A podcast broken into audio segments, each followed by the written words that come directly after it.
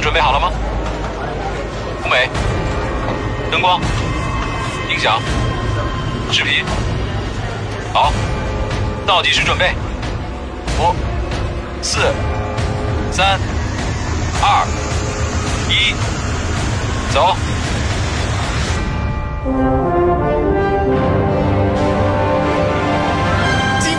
小人物小海洋，开启幽默超能量，掀起一波脱口秀表演新风尚。聊新闻、批八卦、听红歌、挖幽默，只要你招架得住，就不容有丝毫错过。嘻哈反三俗，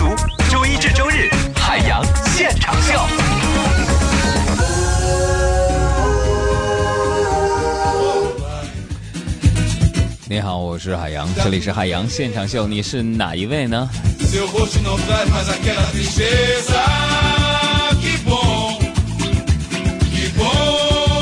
这个每天节目进行当中呢，我都会说一次跟我互动我的公众微信账号。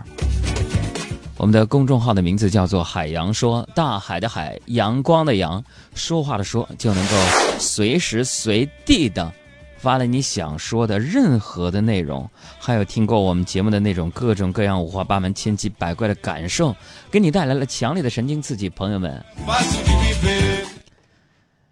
老铁关注我啊！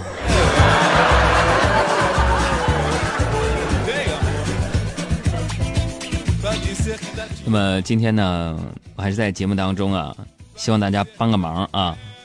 这个你们海洋哥我，男，三十五岁，身高一米七一，体重七十三公斤，清华即将报到的 EMBA 我长相还算可以，爱好读书，目前在中央人民广播电台担任主持人，工作稳定，年薪超过五六十万，北京有房，名下有车。现在我和我的家人非常着急，就是想给大家介绍一套，就是想请大家给我介绍一套，就是电台附近出租的两居或三居室，最好朝南有电梯的。谢谢各位。啊.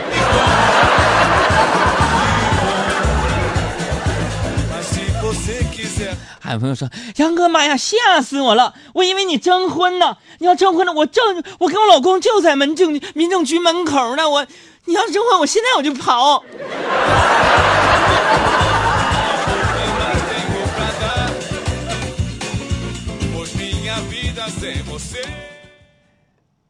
no，，结婚有啥意思？Não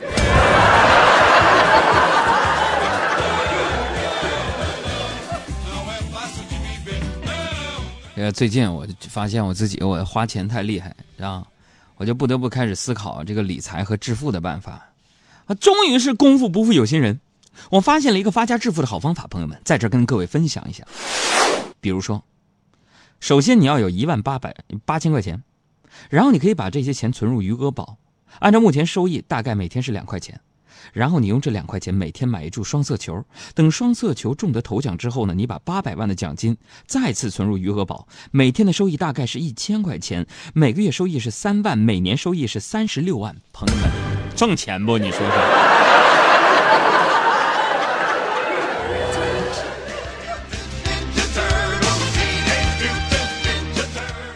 都说这个屋漏偏逢连夜雨啊，还真是一点没错，是吧？今天上午我们电台开会啊，开会你眼瞅着这会议啊马上就要开始了，这会议室里还是闹哄哄的，啊，聊天的、吃饭的、嗑瓜子的、唱歌的比比皆是，领导就急了，大吼一声：“是谁在唱歌？”我这顿时，朋友们，你知道我这脱口秀主持人的素养我就上来了，脑子一抽，不加思索的回了一句：“温暖了寂寞。”然后被罚了二百。是谁在唱歌？嚯！温暖了寂寞。听是谁在唱歌？还是你心里的盼望？罚了二百呀！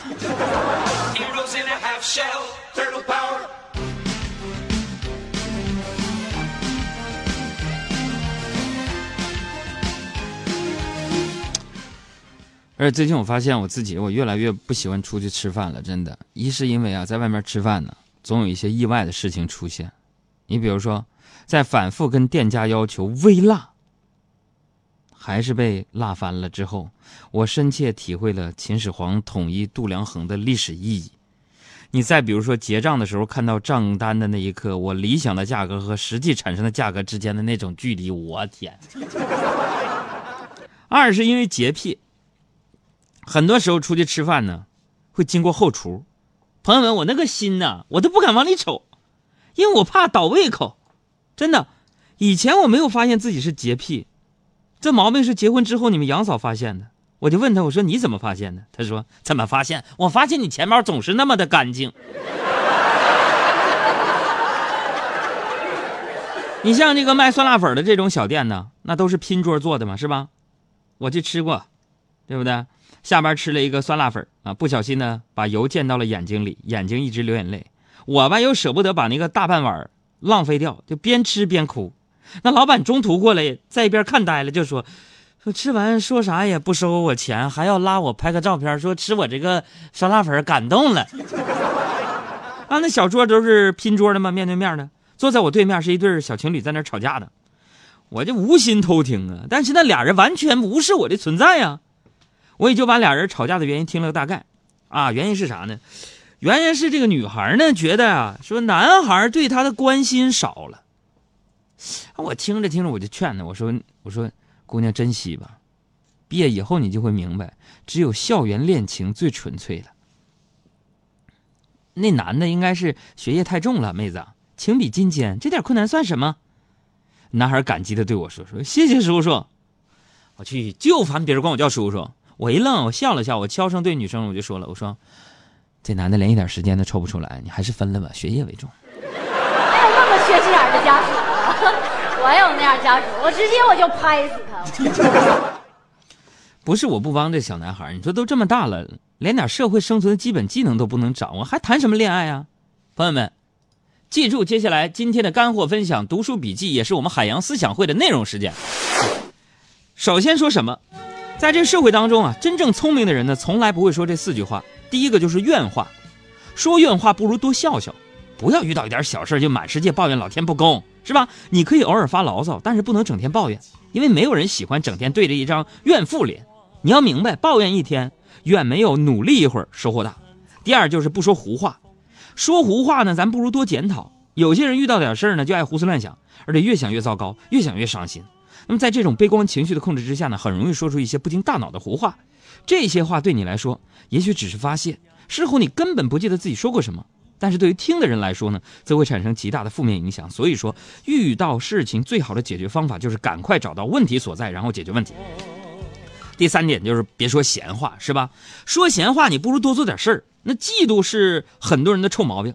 有些人看到周围的人取得好成绩、获得成功的时候，就开始议论纷纷，咋咋地的，甚至说一些讽刺的话。什么人在他们眼里边，你就发现都有问题。你这样的人呢，你不可能专注于自己的事业，什么那不长舌妇吗？而会把所有的精力都放在关注他人的一举一动上，最后呢，伤害最大的还是自己。第四就是咱不能说狂话。什么是狂话？说狂话你得自省。很多人都很容易在成功当中迷失自己啊，掌声、鲜花、恭维。那你既然你可以取得成功，就说明你在这一方面确实是优秀的。但是，万万不能因为一些阿谀奉迎的场面话迷失自己。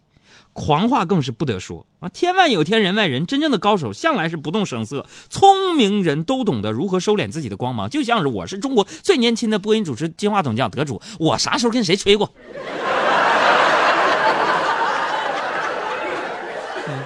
哎，所以听我节目的朋友都知道，你们杨哥我这人呢，虽然说不上世故啊，插播那什么，如果想每天听到刚才哥说的这些人生哲理啊、做事小技巧啥的。给我们公众账号回复阿拉伯数字一，订阅我们的海洋思思想会是吧？两块钱买不了吃亏，两块钱买不了上当。有朋友说：“妈呀，两块钱能买点啥？两两块钱啥也买不了啊！”所以，我们思想课会的课程每天一条音频，一共是一百九十六亿，二百六十七啊！回复阿拉伯数字一，我等你，每天早上七点不见不散。李白琼说：“杨哥，我感冒了，不想说话，来报个到就撤了。再见，来不及握手。”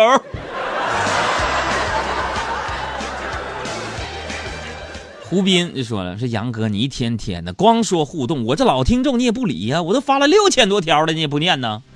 你看坚持总会有回报。六千零一条的时候，我发现了你。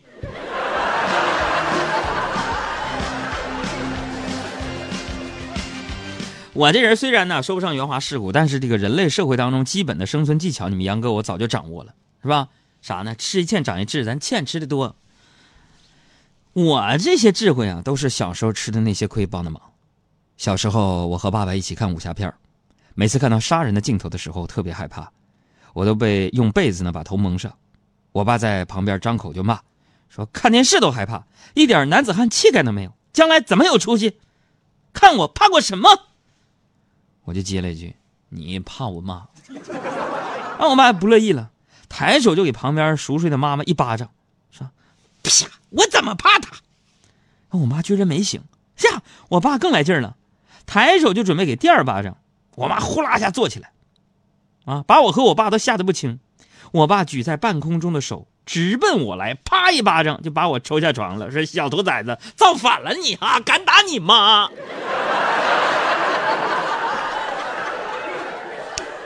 所以很多事儿啊，差不多得了，别别较真儿。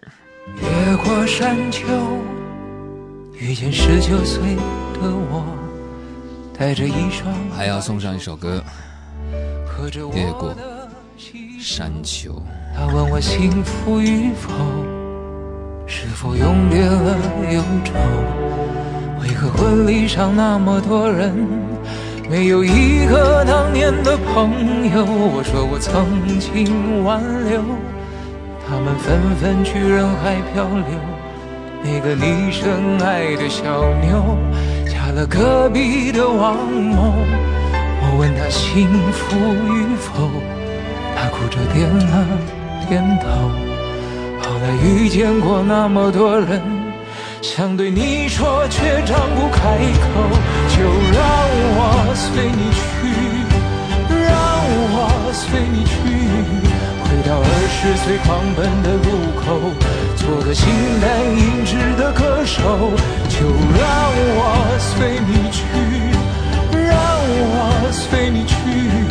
逆着背影婆娑的人流，向着那座荒芜的山丘挥挥衣袖。越过山丘这首歌是我最喜欢的歌手杨宗纬的歌曲。歌词的意思，如果你仔细听的话，它打破了时间的平衡，越过山丘，分别遇见十九岁和六十岁的自己。得意有时，失落有时，彼时受过的磨砺，也会逐渐淡然。或许，这就是对人生最好的领悟。是一个人的等候，等到房顶开出了花儿，这里就是天下。总有人幸福白头，总有人哭着分手。无论相遇还是不相遇，都是献给岁月的序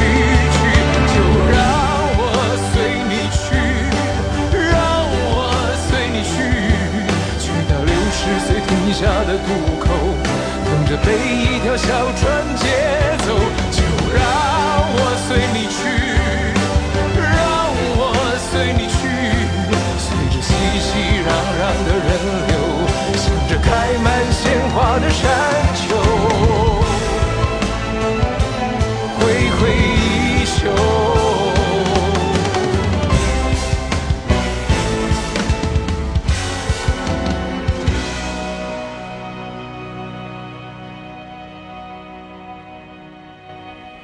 过山丘，遇见十九岁的我，戴着一双白手套，喝着我的喜酒。他问我幸福与否，是否永别了忧愁？为何婚礼上那么多人，没有一个当年的？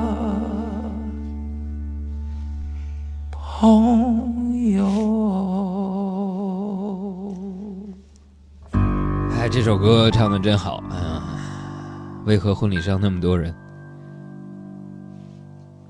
没有一个当年的朋友都都干啥去了？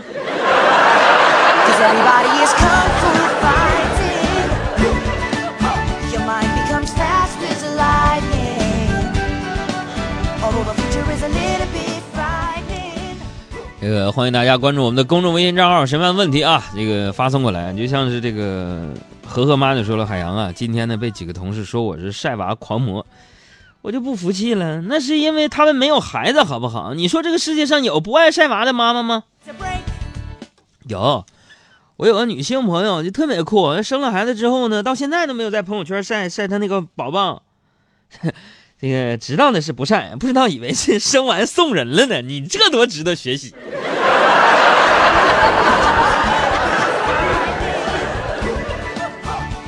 完了，一枝独秀说说杨哥呀，你帮我问问小爱姐，长得漂亮是一种什么体验呢?我天哪，你没看过她照片？你我你问她，你相当于问武大郎长得高是什么感觉？你知道小爱还是我们工作室颜值担当的是吧？嗯，就她一个人，我我跟小赵啊、胡晓长得都特别白，她一个人把我们整个肤色去平均肤色变成了古铜色，你想啊？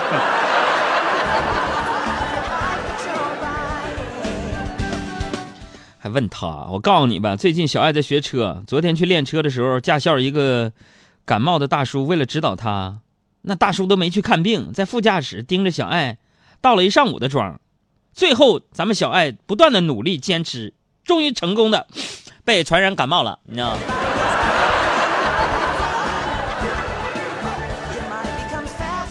王宗泽说：“说海洋啊，我这我女儿马上就要出生了，我姓王，帮我女儿取个名字吧，独特一点的，不要跟别人重名就行了。让我起名，我得认真点啊，我就特别爱起名的事儿。咱分析啊，嗯，其实我坦白跟大家讲，如果你们要起名的话，推荐个地方，就是雍和宫啊，对面有个国子监那个胡同。”就是进路口右手边有个叫侯淑霞信息咨询公司。坦白讲，咱工作室当中很多节目的名字找他起的，咱不是封建迷信的，他们就是从易经的角度分析分析，挺好的。有啥疑难杂症，我真的推荐大家可以去呢。啊，起名是吧？姓王，独特一点，不跟别人重名。你说要现在这爸妈给孩子取名，确实是，嗯，有的都不过脑子，网上随便一扒就给孩子取了个高大上的名字。去幼儿园，都是各种什么子轩呐、甭管字儿一不一样，反正发音都一样。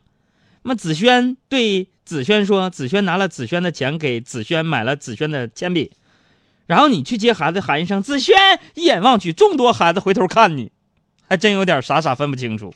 我就在想，你说再过五六十年，崩爆米花的大爷叫子轩，看自行车的大妈叫子轩，想想都是非常有喜感的一个画面，是吧？所以咱不能，你咱家姑娘不能叫王子轩了。我建议，在这个时代，同龄人为了避免重名，给咱家女儿起名王铁柱。哎呀，真是叽里咔嚓，不是我姑娘啊，那什么爸爸爸爸的。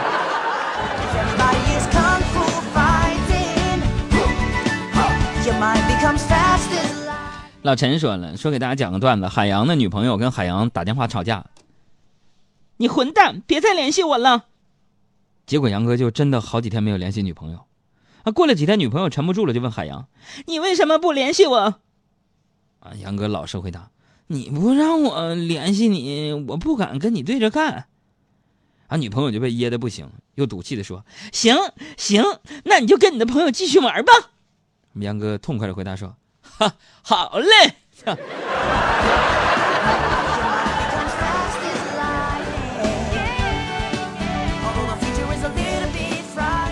frightening. 赵毅就说了：“说我是海洋同学，上学那会儿，咱们杨哥经常邀请同学来家里做作业。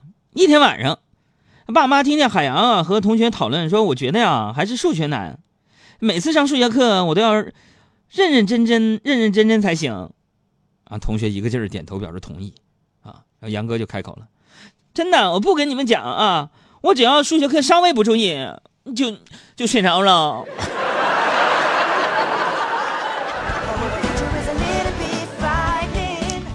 别老这么糟践数学课，好不好？